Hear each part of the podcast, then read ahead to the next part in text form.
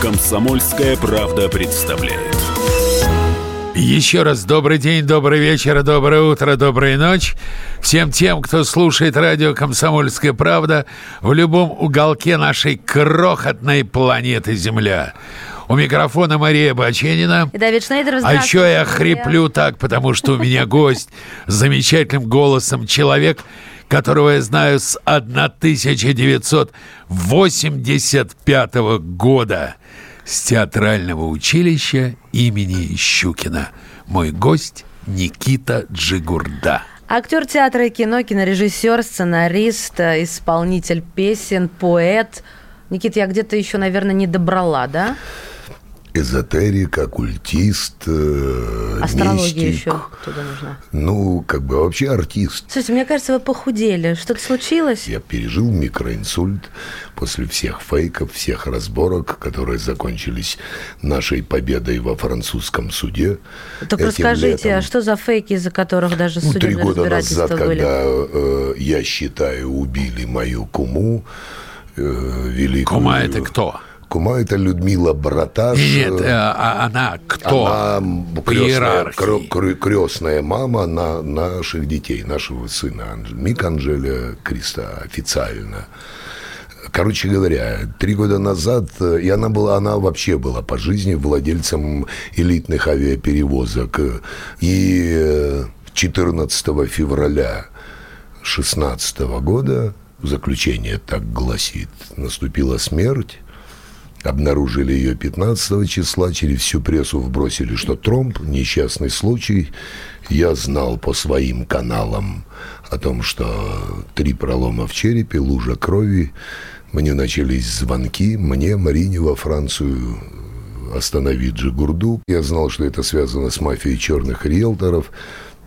И э, несмотря на угрозы, и несмотря на то, что Марина прилетела из Франции и плакала, я сказал, я перестану себя любить и уважать, если я откажусь от того, что я просто соглашусь и, и э, промолчу. А завещание было написано нашей кумой на нас с Мариной, на наших детей. Я пошел в полицию и сказал, я знаю, кто убил вот заявление, которое я вам приносил от нее э, месяц назад, где она обвиняет свою обслугу, конкретно своего водителя. Говорит, он мне дает таблетки, от которых мне плохо периодически становится. Оградите меня от моего водителя, называет фамилию, я его не буду называть, да? Русский. Э, да, да, да, да, да. Но за ним стояли и не только, не только русские есть он пешка национальности. такой, Да, он палач. Он был палач, он был, потом выяснили, он когда-то в советские времена был прапорщиком КГБ, был поставлен к ней наблюдать с 96 года, а поскольку меня предупредили, я все это написал, на меня э, пошли фейки, родная сестра Людмилы Браташ подала в полицию встречное заявление о том, что этот Джигурда спаивал ее родную сестру и вообще Чтоб получить последний- наследство, да, да, небось? да, да. И пошла атака на меня, то есть как меня и предупреждали, и э, что повесят все это на меня. И после моего заявления вдруг выяснилось, что заявление написали на меня несколько человек с показаниями, что этот Джигурда ходил э, к ней последний месяц и последние недели жизни, а э, поскольку камеры наблюдений были, это элитный поселок, где живет там и правительство, крутой э, поселок, камеры оказались, как всегда в таких ситуациях, Выключенными. не выключены, а побиты файлы. То есть есть какие-то фотографии, друзья, показания против Никиты Джигурды, и пресса под- тут же подхватила всю эту новость, потому что, понятно, это, это хайп, это здорово. Я помню эти меня, публикации, да, и, да. меня, и меня спасло только то, что, опять-таки, уважая меня силовики, ребята из ФСБ слили мне информацию и дали мне эти файлы на носители. Ты И, открыл. и я поехал во Францию, и благодаря Марине, мэр Леона был, когда она олимпийской чемпионкой стала, мэр Леона потом стал министром МВД, дали людей, и по кадрику восстанови, Восстановили. восстановили последние Эта недели. история. И когда увидели, что меня на камерах наблюдения нету, а есть другие люди, естественно, уголовное дело никакое не открывали. На сегодняшний день, после победы во французском суде, куда сестра Браташ подала в суд на нас с Мариной, что мы якобы незаконно проживаем во французской квартире, одной входящую в, в наследственную массу. И э, просит суд э, нас выселить, обязать платить штраф по 2000 евро за, за каждый месяц, а Марина в Бордо, я в Москве жил, то есть мы там вообще не появлялись. Тем не менее, когда мы предоставили французскому правосудию документы, романовские адвокаты поняли, что она их обманула, потому что все, что она говорила здесь, что Джигурда Анисина никто, и она единственная наследница, когда они увидели э, документы завещания и всего, они поняли, что нужно с этим что делать. 28 июня сего года иск Романовой был отклонен, где она опять-таки э, обвиняла нас, как и здесь, в поделке завещания, в э, грабеже, там, незаконном проживании, смене замков и так далее, и так далее. И в итоге суд постановил, что изучение представленных документов в процессе судебного разбирательства показало, что право госпожи э, Романовой считаться наследником оспаривается Никитой Джигурдой и, и госпожой Мариной Анисиной. Дело находится на рассмотрении суда высшей инстанции Парижа, а мы подали высшую инстанцию Парижа, которая единственная может передавать наследственную массу и обладает исключительной компетенцией. И по статье 32.1 французского законодательства лицо, которое обращается в суд в качестве истца или ответчика и при этом создает препятствия для осуществления правосудия и неправомерно без должного на то основания, может быть приговорено к выплате гражданского штрафа в размере до 10 тысяч евро максимально. Результативная часть объявить требования иска госпожи Светланы Романовой по немедленному выселению по причине незаконного проживания и о выплате компенсации за проживание неприемлемыми, недопустимыми по причине отсутствия у нее законных оснований на обращение в суд. Наложить на госпожу Романову гражданский штраф 1000 евро, обязать Романову к выплате Джигурде и Анисиной суммы полторы тысячи евро на основании статьи 700. Решение суда вступило в силу. Я вам принес Ну, этот хорошо, что документ так нотариально. закончилась. Да, И я после этой победы написал в прокуратуру снова заявление, поскольку чистый. Он принес вам копию справочки о том, что на меня не Прям заведено. подготовились, Ну, слушайте. Я уже юристом стал. За три года, ребят, на меня не было заведено ни одного уголовного дела, а то количество ток-шоу, фейков через прессу, которую вброшена Джигурда, да, насильник, грабитель, мошенник, э, это нонсенс. Во Франции и вообще в мире цивилизованно такого быть не может, потому что, ну, да. это клевета. Я в суд подавал, а, а- а суд говорит, а это ток-шоу. А это понарошке все. Это да. Это как бы, ну, Это я называю... неофициально, это просто это, это, болтовня. это да, это как Это бы... болтовня. Да, да, да, да. Хотя на этой болтовне ссылаются на документы ИСК и так далее. Я Андрюшу Малахова, как я его называю, Андрюша Малахов для лохов, вызвал на дуэль,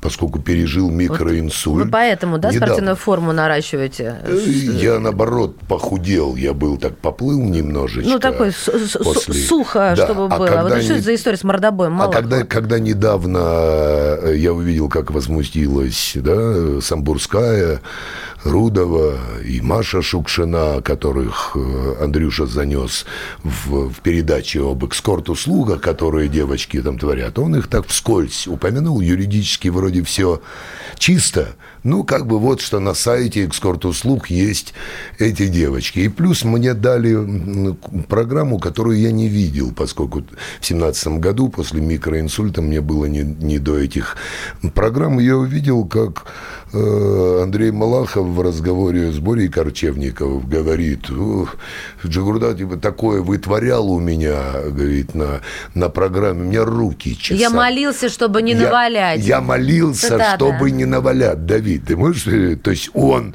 пон- ну, знал тогда, что я после ослаблен, после микроинсульта говорили, вот-вот посадят, и типа Акелла промахнулся, молился, чтобы не навалять. И я после того, как он оскорбил уважаемых девчонок, как я говорю, богини, бо для меня все женщины богини, несмотря на то, что они ведут себя периодически как ведьмы, но это только от того, что им наши Это их только хватает. украшает. Да, да, да, да, да, да. Все, я говорю, Андрюша, не сдерживай себя, давай на ринг пойдем, ты на 10 лет моложе, весовая категория одна у меня 85, там сейчас 83, ты выставляешь фотографии накачанным себя. Все, наваляй, Джигурде, и шоу устроим, денег заработаем. И- Испугался, падла. вообще молчит, забился в норку и молчит, типа, что эта информация пройдет незамеченной. Ну, знаете ли, это уже напрасная надежда, потому что если набирать, э, допустим, в любом поисковике, мы берем Яндекс, да, Джигурда, нажимаем ссылку новости, и вот сплошняком идет а, про Малахова и Джигурду и, и Ринг. Друзья мои, мы вернемся к разговору а, в прямом эфире. Комсомольская правда представляет нашего гостя, артиста Никиту Джигурду.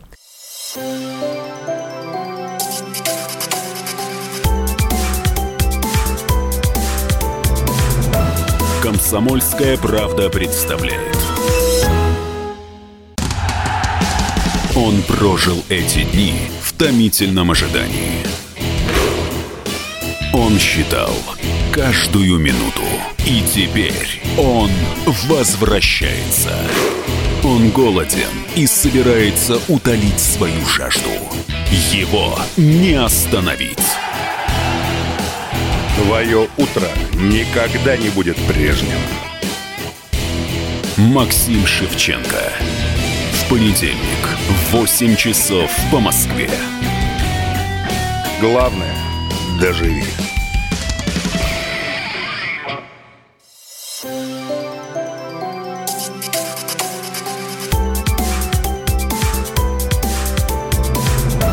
Комсомольская правда представляет. Продолжаем. У микрофона Мария Баченина. Давид Шнейдеров. И у нас в гостях мой старинный друг Никита Джигурда. Никита, я, знаешь, Маш, я тебе расскажу историю. Я поступил в Щукинское училище, и однажды я стоял на втором этаже и снизу услышал голос. Рык. Голос нет. Не рык, да? Голос, Ну. который поднимался по четырем этажам Щукинского училища и летел. Я спросил, кто это? Я спустился вниз. Стоял высокий красавец парень. Говорю, это кто? Мне говорят, это Никита Джигурда. А потом я узнал, что был в Московском художественном академическом театре спектакль по Антону Павловичу Чехову под названием «Медведь». Медведь, да. В котором пример. этот самый Никита Тогда еще Джигурда. тогда он еще Да, да, Чиханте да. писал. Нет, нет, нет, имеет в виду, Нет, что... это я поняла, что вы в э, «Медведе» игра- Евгений Рубенович Симонов, мастер мой, режиссер театра Вахтангова, премьеру решил устроить Чехова «Медведь» со мной в главной роли В Амхате. в Амхате. И что было убийство. Просто вся театральная Москва сходила с ума и по этому спектаклю, и по Никите Джигурде. После Жарова говорили, вот есть Жаров, и после Жарова, говорит, никто не играл эту роль. Так Не, ну, как- «Медведь» как- как роскошная, Джигурда. роскошная пьеса. А, а щука, я к тебе... вот, я как раз важно, хотел про щуку. Меня в щуку привели из театра на Таганке. Я э, пришел в театр на Таганке в 2000, о, в 2000, 1883 году. Ну, 900, приехал- наверное. 1900, Не 800. пардон, да, 1990. Ты хорошо сохранился тогда. 1983 году, после того, как... э, А я э, в Украине родился, в Киеве, но я узнал, что мне режиссеры сказали, что Юрий Петрович Любимов ищет молодых артистов на э, роль, э, конкретно на роль Хлопуши, которую играл Высоцкий, потому что Гамлета сняли, а Хла- Пугачев спектакль оставили по Есенинской пьесе и не могут найти, то есть были несколько актеров, которые за один спектакль срывали себе глотку, их меняли, но все равно Любимов требовал... Но это уже после смерти Владимира да, Конечно, да, 83, да, 83 да. год, да. да. Владимир Семенович ушел в 80-м. Да. Да. Вот эти три года играли артисты, срывали себе голоса, Любимов требовал накала, а я был подсажен старшим братом своим Сергеем Джигурдой с 13 лет на песни Высоцкого. И я, да, я орал песни Высоцкого, при этом я занимал первые места, там, 17-18 лет, с лирическими песнями, но в период мутации как раз вот это моя забава песнями Высоцкого, а я на тот момент уже был чемпионом Киева и Украины по гребле на каноэ и поступил в Институт физической культуры, а потом узнал, что в Киеве в украинском э, Карпенкарово институте театральном набирают один раз в четыре года курс на русском языке. И я грусти мамы и папы ушел после первого курса Института физкультуры, рискуя, значит, тогда было, да, если не поступил в армию, а я поступил к Ружковскому, меня взяли в театральный институт, выправили мне за год акцент – и я выучил, выучил монолог Лапуши, его отрепетировал и пришел в наглую с одним годом театрального образования, пришел в театр на Таганке, пришел и добился, не буду рассказывать как, от Юрия Петровича Любимого. В год сокращения 19 человек из Министерства культуры сказали сокращать, ему не давали ставить э, Борис Годунов, Владимир Высоцкого спектакль, он собрал худсовет, а я сказал, что я сразу ему сказал, я гений, и я хлопушу. Прочь кроме, сомнения. Да, кроме меня никто лучше не сыграет. Э, я могу орать, э, типа, этот монолог еще громче, чем Владимир Семенович. Но, проведите, проведите и меня он говорит, Сначала он говорит, стихи почитай нам.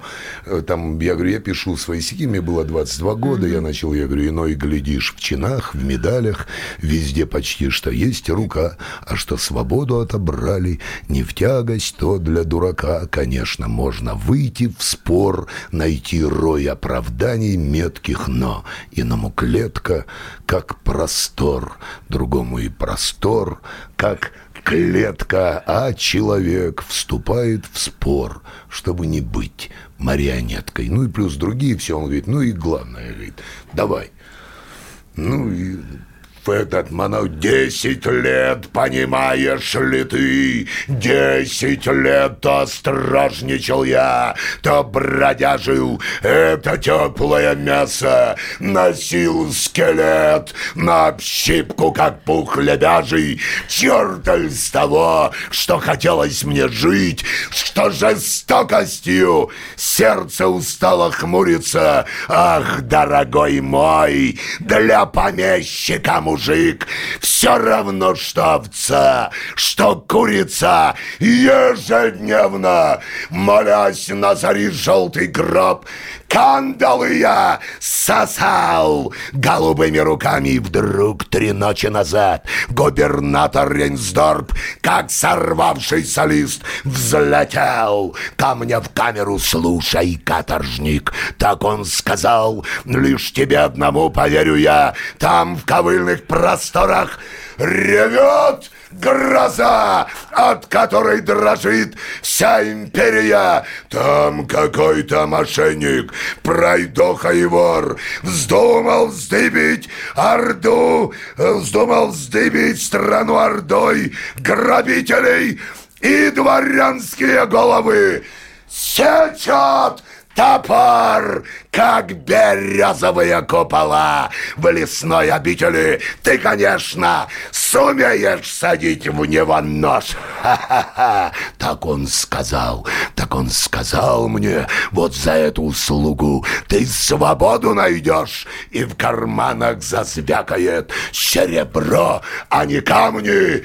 Уж три дня и три ночи Пробираясь сквозь тьму, я ищу его лагерь, и спросить мне некого. проведите, проведите меня к нему. Я хочу видеть этого человека. А скажи, когда ты играл на цепях, Да. кровь не оставалась? Не оставалось, но э, Валера Золотухин, царство ему небесное, говорил, у меня дрожала челюсть от того, что, по, по мощи, говорит, это было просто то, что делал Володя, видно, это. Но, говорит, я поражался от того, что ты на сцене стоишь, читаешь, ну, а я, говорит, вижу Володю энергетический пласт, да, это с научной точки зрения можно рассказать определенные энергии, да, и когда человек в них входит, лицо приобретает, ну, напряжение жилы там и так далее. Короче говоря, Любимов прослушал, я был принят в театр на Таганке, были репетиции пару, и меня от него привели в театр Вахтангова, я ему говорю, у меня год только образования, это 83-й год. Он говорит, это это не важно. Меня приводят главному режиссеру театра Вахтангова, который по случаю набирал один раз в четыре года. Евгений Рубенович Да, Симонов. Евгений Рубенович Симонов набирал, я сниму пиджак, а то жарко Да, стало. вы, конечно, Реактор дали включил. огня. Короче говоря, меня приводят к Симонову, и он говорит, экзамены для тебя это фикция, ты не будешь ходить, приходишь к педагогам, тебе ставят, и я реально, все проходили там, да, первый, второй, третий тур, а меня привели уже, ну, я приходил, мне ставили оценку педагоги, и я пришел уже, когда курс сформирован, все сидят, все друг друга знают, и тут какой-то Джигурда, который в институте, те, кто знал, говорит, он будет работать с октября месяца в театре на Таганке на первом курсе института.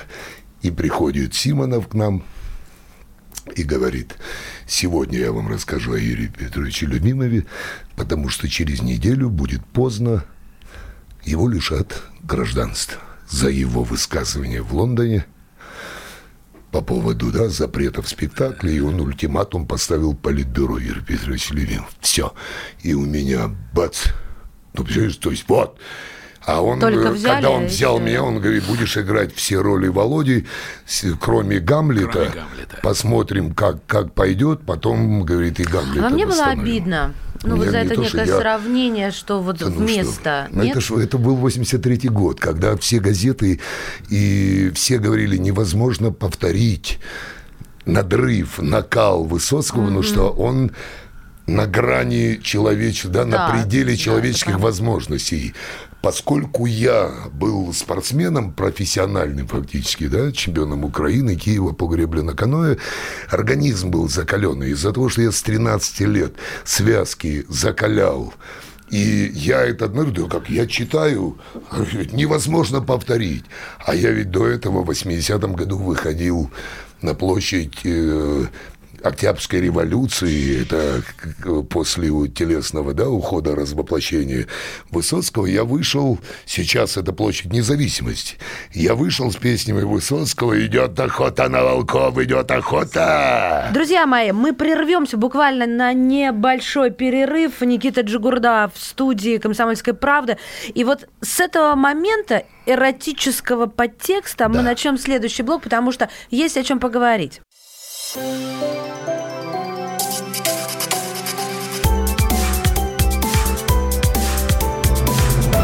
Комсомольская правда представляет. Новое время диктует новые правила. Ты не позволяешь себе подолгу быть привязанным к одному месту. Ты думаешь об удобстве, скорости и доступности информации. Именно поэтому мы сделали совершенно новую версию мобильного приложения «Радио Комсомольская правда». Современный интерфейс и обширный набор полезных функций. Возможность слушать нас в дороге, как на iOS, так и на Android. В режиме онлайн и подкасты. «Комсомольская правда». Всегда рядом. Радио жизни. Радио для тебя.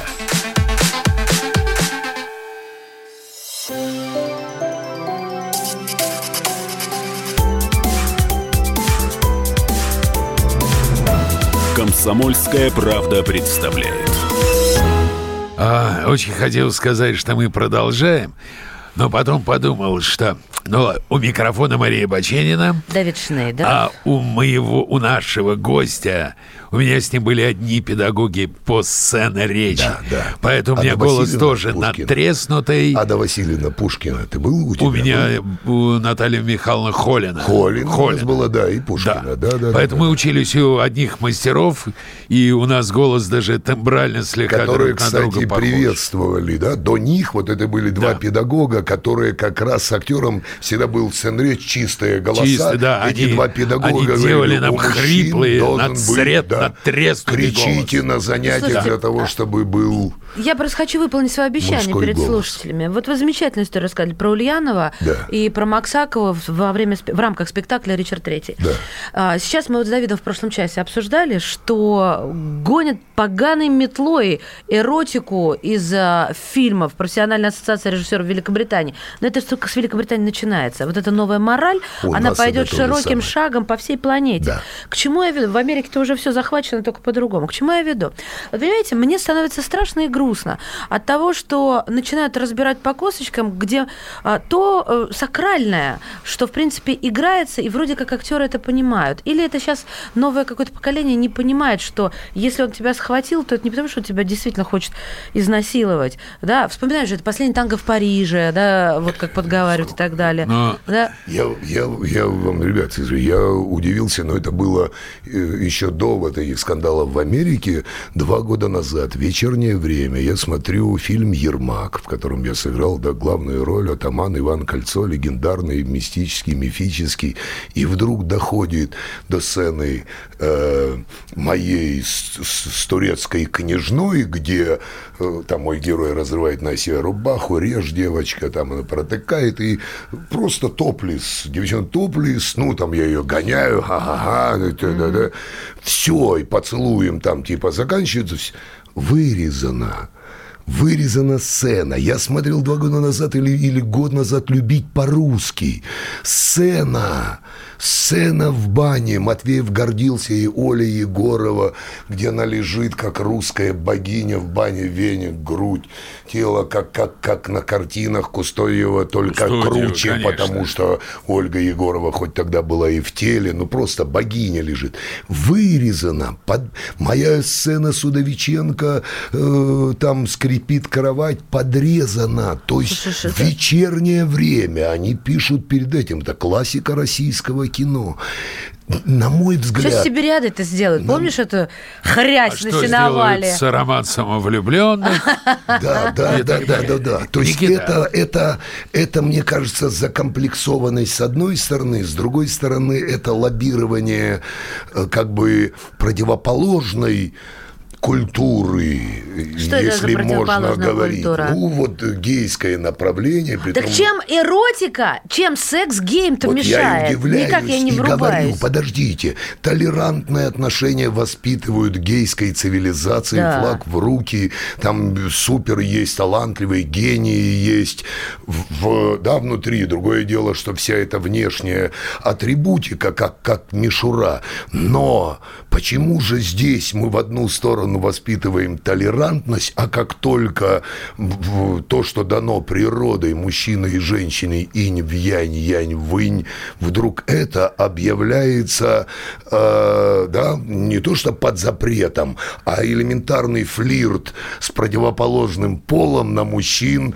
пошла да, та, когда Охота. 30 лет посмотрел на меня с вожделением. Да-да-да, Я- и как я потом был- Наталья Варлей вдруг сказала, что Леонид Иович Это Гайдай дает, пытался ее поцеловать. Не дает ему это покоя. Подожди, Я, я раз тоже, это для меня это отсутствует. просто непонятно. Я радуюсь, что у нас все-таки в России такого нет. что- Никита, скажи честно, ты на съемках Да. с актрисами целовался?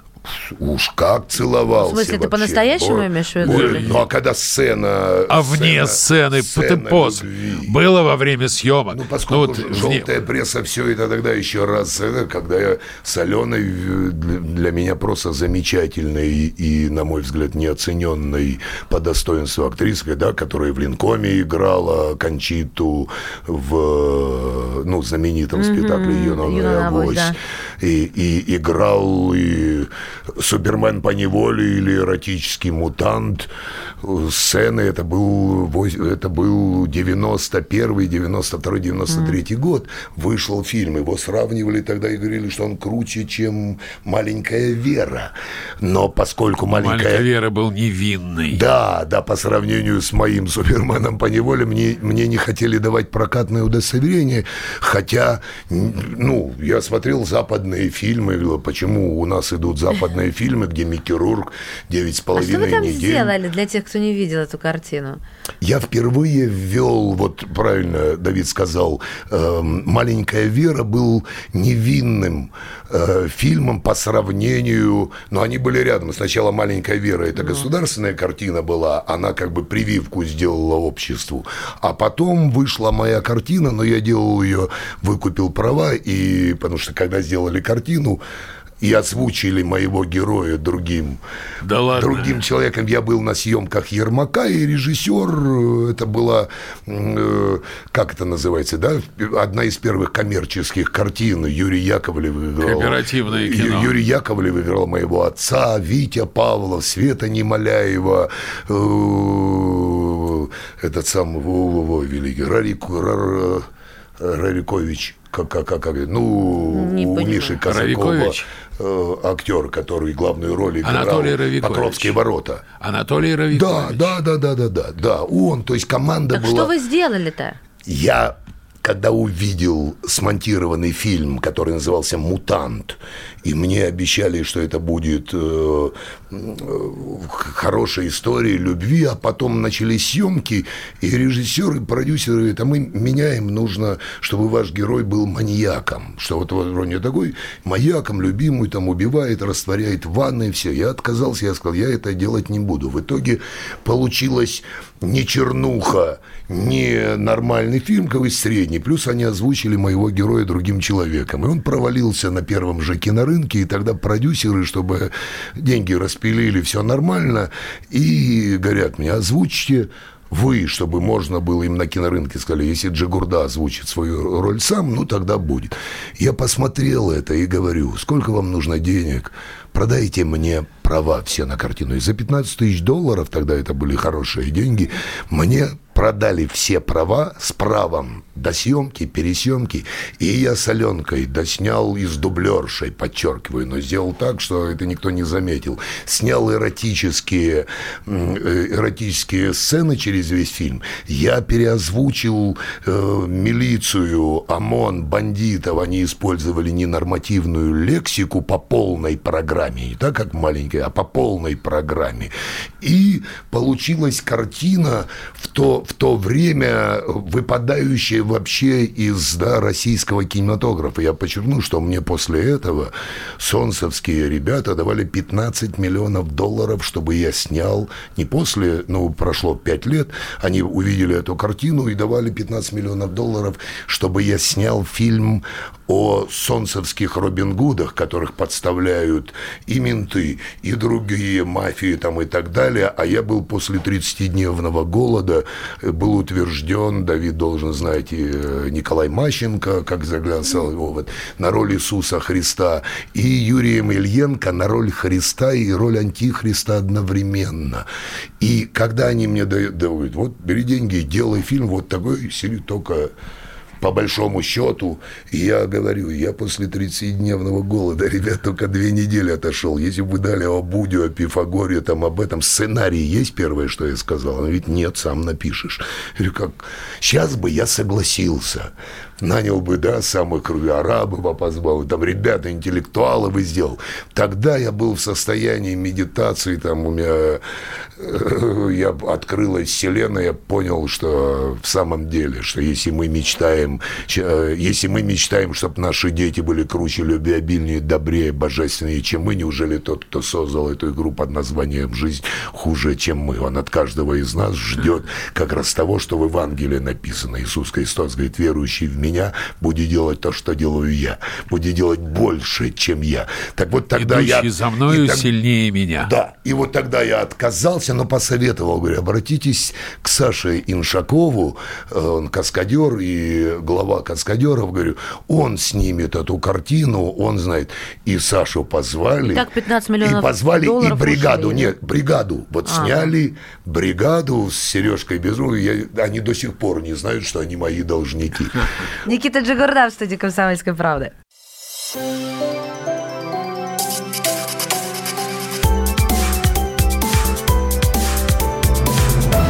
Комсомольская правда представляет.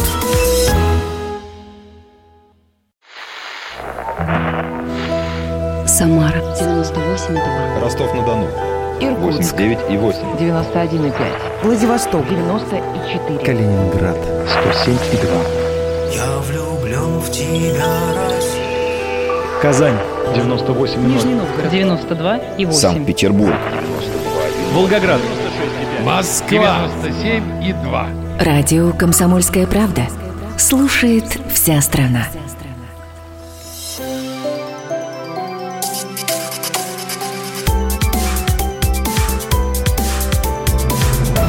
Комсомольская правда представляет.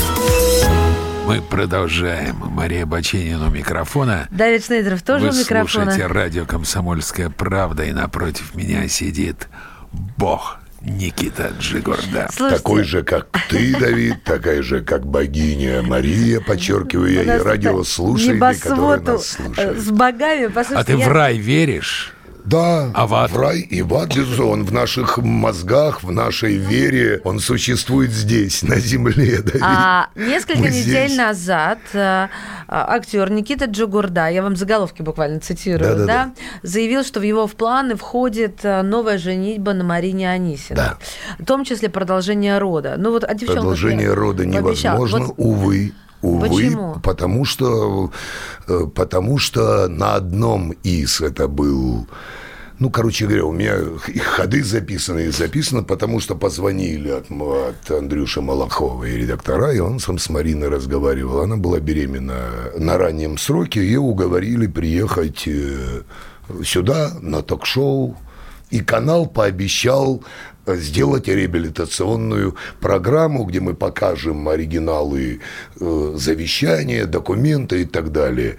Когда приехали, начинается программа вроде все, и подходит редактор, не буду называть фамилию, Андрей стоит все, и он говорит, у нас поменялись планы, нам не нужны ваши документы, ваше завещание, с этим все понятно, все, вот давайте о любви поговорим, и вот был, что вы обвиняли, ну, короче, в сторону уводят. Но главное условие, вы, Марина, должны выполнять сценарий, а сценария нет.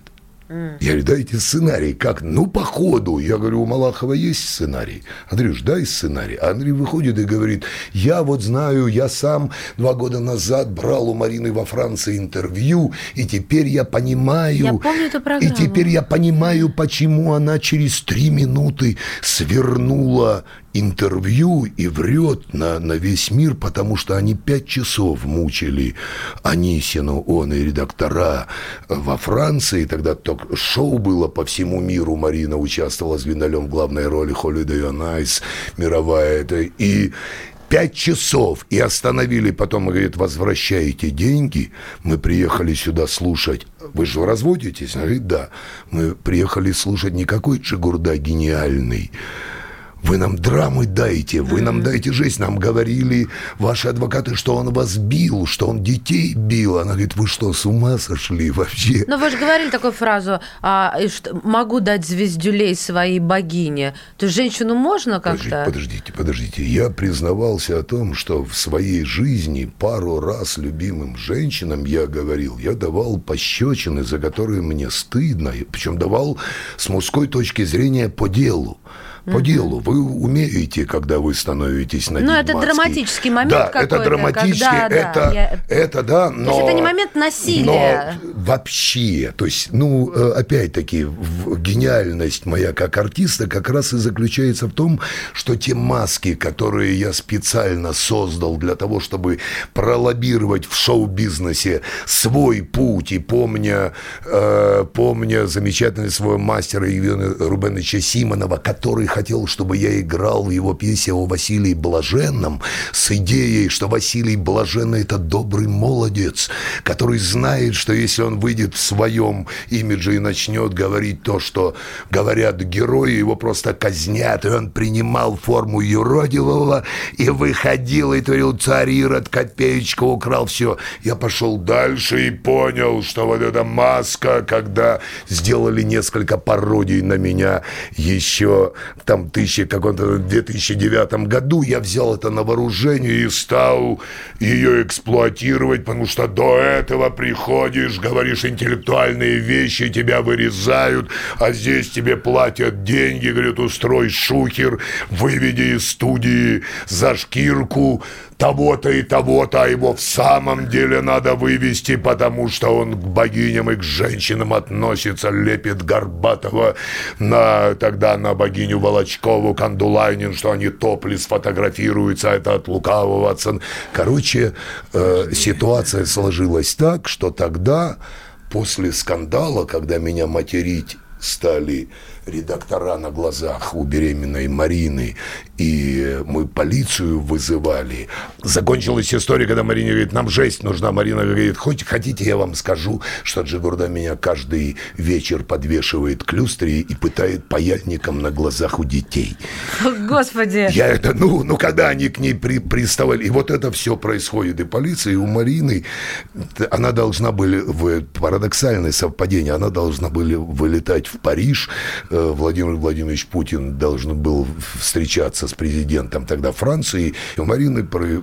срыв, да, на, на, она не летит туда, и к чему я это говорю? Балах, эти. И после этого, сколько я не старался, забеременеть мы не можем. Я думал об ЭКО. Тогда и уговорил было Марина. Но когда случилось с Жанной Фриски и с... Испугалась. С Заворотнюк, просто, ну, Марина говорит, пожалей меня, я боюсь, и давай уже, ты и так отец. Вы боитесь, что онкологию так- повлечет, да, за да, собой? Да, да, Ну и Маринке как-никак оплодотворение? 44 года, и думали, два года, да, к 42. Моя мама родила мою сестренку в 42 года в советские времена. Сейчас, естественно, по-другому, но мы отказались от этой идеи, к моей печали, потому что мистическим образом я даже молился и, и просил, чтобы Люсина душа, браташ, воплотилась э, в, в нашего ребенка. Мы говорим уже почти час. За этот час мы увидели несколько Никит Джигурда. Многоликий А скажи и мне. А какой ты когда приходишь домой? Разные, Давид, разные. Везу я не ору, особенно во Францию, когда они там все толерантные. Когда ты входишь Вот в такой- квартиру вот такой и я, остаешься такой- один, Да. ты какой? Ну, вот такой, который сейчас. Или молчу, Обычный. читаю, читаю книги, конечно. Я просто, я еще раз говорю, это, это ситха. Я э, научился свой, да, спектр эмоциональный, поскольку с детства этим занимался, и здоровье было могучее. Я этот спектр огромен, и для массового сознания когда я включаю это для того, чтобы, естественно, быть и ярким и пролоббировать вернись, вернись, секреты вернись. Газ- Да, это, они говорят, о, так он же сумасшедший. Я говорю, я гений. Я даже людей с образованием заставил точка. поверить, что я поехавшей крышей. А закончить я бы хотел, не в том ли любовь, чтоб, глотая обиду, беду, не впустить в пустоту бытия, которая вторит обиде и дыбой, как быдло подложно корежит тебя. Не в том ли любовь, чтоб хотел ты увидеть тех, кто обидел тебя не на дне, а в той стране, где мы все без кориды дышим Всевышним им став на земле. Вот так вот мы и закончим. Наш гость был Никита Джигурда, у микрофона Мария Бочинина. И. «Комсомольская правда» представляла Никиту Джигурду.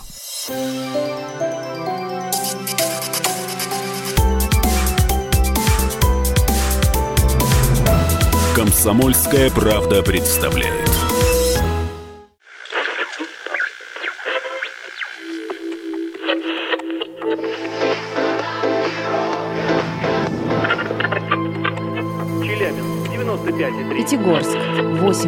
Челябинск, 95,3. Пятигорск 88 и 8. Самара 98 Новосибирск 98,3. Ставрополь 105 и 7. Краснодар 91,0. Красноярск 107,1. Благовещенск 100 ровно и 6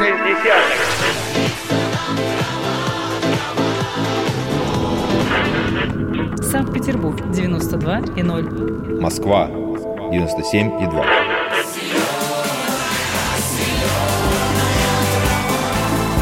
Радио «Комсомольская правда». Слушает вся земля.